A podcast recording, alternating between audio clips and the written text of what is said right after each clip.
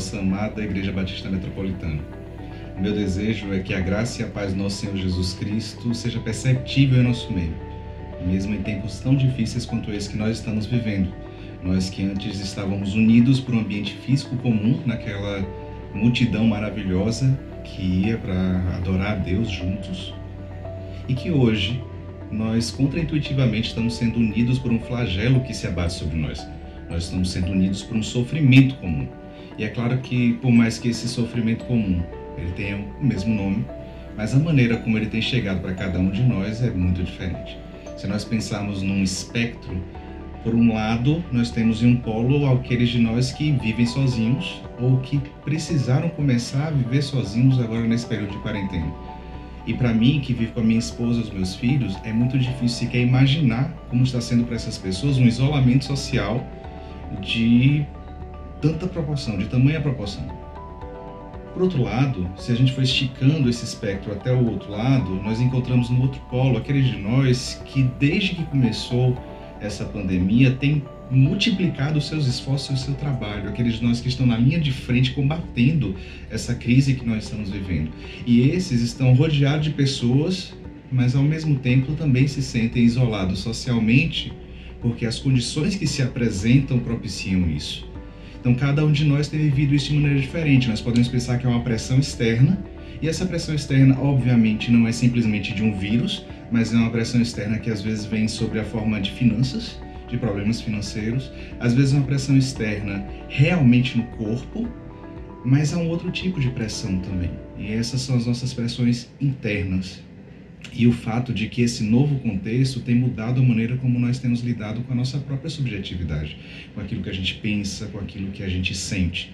Então, conversando com o pastor Abraão, nós pensamos em gravar esse vídeo, talvez mais alguns vídeos, falando um pouco sobre isso, falando um pouco sobre o quanto que nós estamos vivendo um momento em que nós saímos de um estado de uma certa confusão, nós não sabíamos muito bem se seria, olha, um tempo bom, alguns foram à praia, e aí eu vou passar um tempo melhor dentro de casa.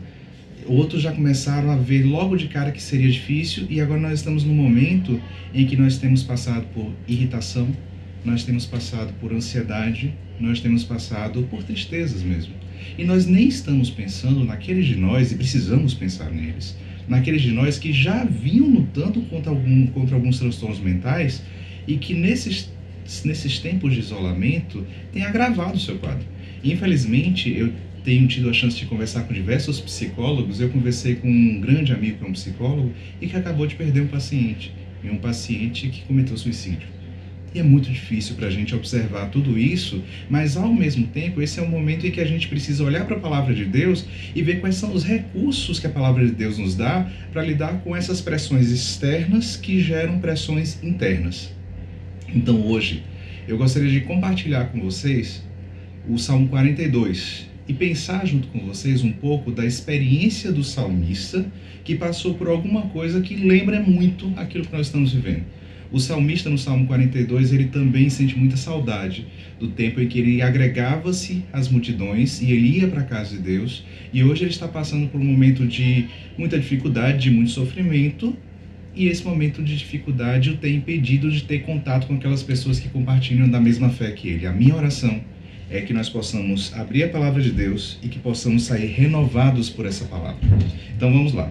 O Salmo 42 diz assim: como a coça anseia por águas correntes, a minha alma anseia por ti, ó Deus. A minha alma tem sede de Deus, o Deus vivo. Quando poderei entrar para me apresentar a Deus? As minhas lágrimas têm sido meu alimento de dia e de noite, porque me perguntam o tempo todo onde é está o seu Deus. Quando me lembro dessas coisas, eu choro angustiado, porque eu costumava ir com a multidão, conduzindo a procissão à casa de Deus, com canto de alegria e de ações de graças, entre essa multidão toda que festejava. Por que você está assim tão triste, ó minha alma? Por que está assim tão perturbada dentro de mim? Põe a sua esperança em Deus, pois ainda o louvarei. Ele é o meu Salvador e o meu Deus. Que Deus fale conosco. Esse é um salmo que é uma conversa. Não sei se você pode notar, mas é uma conversa do salmista com a sua própria alma. E eu tenho uma impressão de que essa é uma estratégia muito importante, não só para cristãos, mas em especial para cristãos, nesses momentos de adversidade. Nós precisamos aprender a conversar com a nossa alma. E aí eu queria falar rapidamente sobre três coisas que envolvem essa conversa nossa com a nossa alma. primeira delas, nós precisamos notar a nossa alma. Parece contraintuitivo, mas é isso mesmo. A maior parte de nós corre, faz coisas, sente, age, pensa, age e corre e corre mais um pouco e sequer nota que há uma alma ali. Quando eu estou falando de alma, eu estou falando desse núcleo do que a gente sente, pensa, das nossas intenções, das nossas vontades, do nosso desejo. Esse núcleo todo que a gente chama de alma, ele por vezes nos guia, mas a gente não nota que ela está ali nos guiando. Com o salmista foi diferente, ele notou o que é estava acontecendo. Então ele olha para a alma dele, ele percebe os seus sentimentos, os seus pensamentos. Alguns de nós, quando olham e dão essa pausa para olhar para a própria alma, se percebem mais emocionais, percebem que há um grande, há uma grande quantidade de sentimentos ali que vai guiando as nossas ações. Então, quem está dentro de casa observa alguma coisa que não está muito bem, sobe aquela irritação e parte para cima para poder brigar com quem está do lado. Ou então aqueles de nós que planejam, não, amanhã eu vou fazer isso, isso isso, e elencam as coisas que vão fazer, mas quando acorda, a tristeza começa a tomar conta do próprio corpo, e aí o sujeito muda completamente os seus planos. Note os seus sentimentos, olhe para eles. Tenha essa pausa entre sentir e agir. E com os pensamentos não é diferente. Sabe que algumas pessoas dizem assim: ah, deixa eu te definir o que é agir impulsivamente. Agir impulsivamente é agir sem pensar. Nada disso. Sabe o que é agir impulsivamente? É pensar e agir, pensar e agir, pensar e agir. Deixa eu tentar te mostrar isso. Você já se pegou em algum momento em que você estava nesse período aqui de isolamento e aí você olha para uma coisa dentro da sua casa e diz: tá errado isso aqui. Você diz para você, claro, você não diz para quem tá fora. Isso aqui tá errado. A, a, a, e aí você começa a conversar com você mesmo e nem se percebe que está nessa conversa. Essa pessoa não está se interessando pelas coisas que a gente tem feito aqui dentro de casa, ela não tem se dado conta do quanto que é importante, e a partir disso você vai para essa pessoa, para essa pessoa e você começa a despejar sobre ela a toda a sua raiva, toda a sua indignação. Note, houve um pensamento e você reage ao pensamento agindo contra aquelas pessoas que estão ao seu redor. O que o salmista faz é um pouco diferente. Ele olha para a alma. O que é que você está sentindo, minha alma? O que é que você está pensando? Quais são os pensamentos que eu tenho tido? Quando eu sinto, onde é que eu sinto? A minha raiva começa onde? Começa no meu peito? A minha raiva começa aqui? Alguns de nós dizem que a raiva começa aqui, pressionando na cabeça. Outros dizem que a raiva começa aqui no peito. A tristeza vem como? Deixa eu confessar uma coisa para vocês. Sabe quando é que eu percebo que a raiva está tomando conta de mim? Quando eu olho para as minhas mãos. Porque às vezes quando eu estou com muita raiva, eu percebo que minha mão está tremendo. E quando eu olho para minha mão, eu tenho esse tempo de hesitação. E aqui eu queria conversar muito diretamente com você. Você precisa aprender como eu preciso aprender a bênção da hesitação. Hesitar é uma bênção. Boa parte de nós pensa, sente e age impulsivamente. Há o espaço que a gente precisa criar entre a ação e a nossa alma, que é o espaço da hesitação. Alguns de nós, ao olhar para dentro, percebem que são aqueles que, quando vem a pressão externa, eles fogem. E aí eles se encolhem. Eu estou dizendo aqui, cria um espaço para hesitar e olhar antes de escolher agir. Alguns de nós, quando a pressão vem, partem para cima e querem resolver. Cria o espaço da hesitação. Lembre que Jesus, quando estava no meio da multidão, no meio da correria, ele se recolhia para orar. O espaço de oração é um espaço de hesitação entre o que eu penso e sinto e a ação que eu vou tomar. E é nesse espaço, nesse gap, nesse tempo em que eu posso ouvir a Deus, em que eu posso conversar com a minha alma e a partir daí começar a tomar decisões. Então, primeira coisa, para aprender a conversar com a sua alma, como o salmista começou a conversar com a sua alma, note que a sua alma está aí. Não reaja a ela, olhe para ela. Segunda coisa, lembre a sua alma aquilo que é importante. Nota que o salmista diz assim: Por que, você está abatida, minha alma? E aí eu não acho que é como se fosse uma bronca, não. Alguns podem ler esse salmo pensando assim, ah, ele está brigando com a alma dele, está assim, por que, que você está abatida? Se levante. Não acho que é bem esse o caso, não. Mas penso que é uma conversa aí em que é dito, por que, que você está abatida, minha alma? Deixa eu te lembrar de uma coisa. Espere em Deus, porque eu ainda o louvarei. Mas se você olhar esse salmo com mais calma, você vai ver que ele começa a sinalizar quais são os motivos pelos quais a alma dele está triste. E um pouquinho mais à frente, que a gente leu até o versículo 6, né? mas você pode ler o restante. Um pouquinho mais à frente, ele diz: As pessoas estão zombando de mim, as pessoas estão me oprimindo. Sabe, ele está dizendo que as relações que ele tem estabelecido hoje são deletérias para ele, são tóxicas, para usar um termo mais atual. As pessoas estão zombando dele, as pessoas estão desconfiando dele, as pessoas estão questionando ele, dizendo: onde é que está seu Deus? Estão zombando por causa da crença dele, estão questionando a crença dele, estão duvidando da fé dele. Quando isso acontece, é óbvio que a alma se volta para isso. Então, já que as pessoas que tanto me importam estão vindo contra mim, a minha alma começa a se angustiar e aí o salmista diz: Alma, lembre do que importa. Sabe, quando o Salmo 16, por exemplo, diz que nós temos uma só herança, uma única coisa que nós desejamos, é a diferença que nós fazemos entre aquilo que vai para o túmulo e aquilo que é eterno. Vamos conversar com sinceridade. Na maior parte do tempo, nós temos uma racionalização, uma razão de que nós desejamos a Deus mais do que tudo mas nós caminhamos como se nós desejássemos mais as outras coisas do que a Deus. E nós caminhamos buscando coisas que nós podemos, em alguns momentos de hesitação, perceber que são coisas que vão para o túmulo. Aliás, essa pandemia tem sido uma ferida na nossa arrogância. Nós que achávamos que tínhamos o controle de tudo.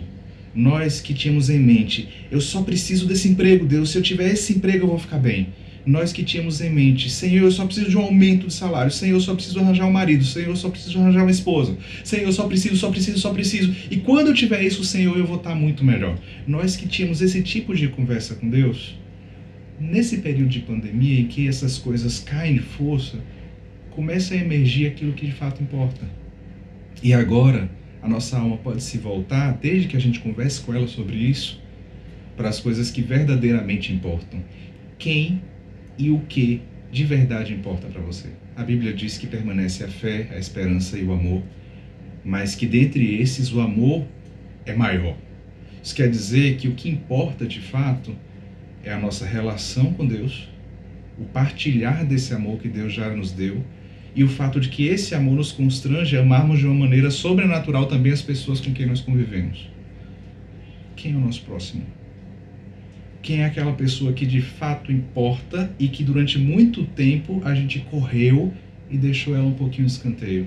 Esse é um tempo em que você pode olhar para sua alma que está angustiada e dizer para ela: eu, eu entendo, alma, eu entendo que você está angustiada porque as finanças estão abaladas, porque as pessoas não estão respondendo da maneira que você gostaria, mas, alma, lembre do que é importante.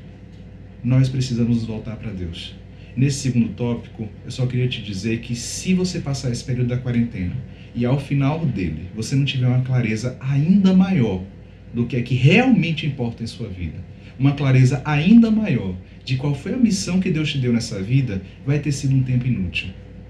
Mas para aqueles de nós que conseguirem usar desse tempo para dar essa pausa, essa hesitação e trazer à memória o que de fato importa, esse vai ter sido um deserto que não anulou, mas um deserto que nos preparou para seguir em frente. Terceira e última coisa. Nós falamos que a primeira é notar que a alma está ali para iniciar uma conversa. Dois, depois de ouvir um pouco a nossa alma, sem reagir a ela, lembrar a nossa alma do que é que é importante de fato. E agora três, lembre a sua alma de que ela não é o centro. Lembre a sua alma de que você também não é o centro. Eu queria finalizar lendo com vocês o texto da segunda carta de Paulo aos Coríntios, no primeiro capítulo. Segunda carta de Paulo aos Coríntios, capítulo 1, no verso 3 e 4. Diz assim: Bendito seja o Deus e Pai de nosso Senhor Jesus Cristo, Pai das misericórdias e Deus de toda consolação, que nos consola em todas as nossas tribulações, para que, com a consolação que recebemos de Deus, possamos consolar os que estão passando também por tribulações. Não é sobre você, você não é o centro, os seus sentimentos não são o centro. Quem é o seu próximo?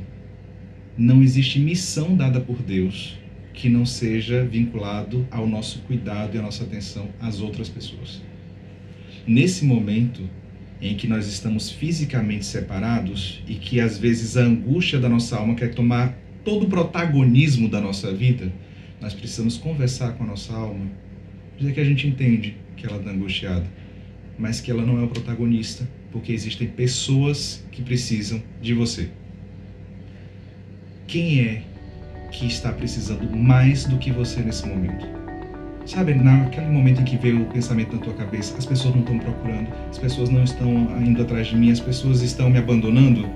Nessa hora, ouça sua alma, converse com ela, diga que entenda que esses pensamentos estão vindo, mas tome a decisão de ligar para alguém que você sabe que está precisando mais de você. Quanto mais você tentar buscar respostas para sua alma dentro de você mesmo, mais você vai estar preso no mar. Quanto mais você conversar com a sua alma, mas caminhar para fora de você, lembrando do que o próprio Deus fez, que abriu mão da sua glória, abriu mão daquilo que dava para ele conforto e segurança e se doou a nós. Quanto mais você seguir esse mesmo caminho, mais você vai desfrutar da vitalidade de às vezes sentir ansiedade, às vezes sentir tristeza, porque Jesus sentiu as mesmas coisas mas ao mesmo tempo tem uma vida plena. Uma vida plena não é aquela vida que acalma os anseios da sua alma. Uma vida plena é aquela que, a despeito dos anseios que a sua alma vem te impondo e dizendo que você tem que fazer, torna-se uma vida que é dirigida para o outro. Muita gente precisa de você, então talvez esteja na hora, eu digo isso com muito temor, talvez seja na hora de você mudar um pouco o teor das suas orações. E de que seja menos Deus tira de mim isso que eu estou sentindo e mais Deus me usa, porque existem pessoas que precisam de mim.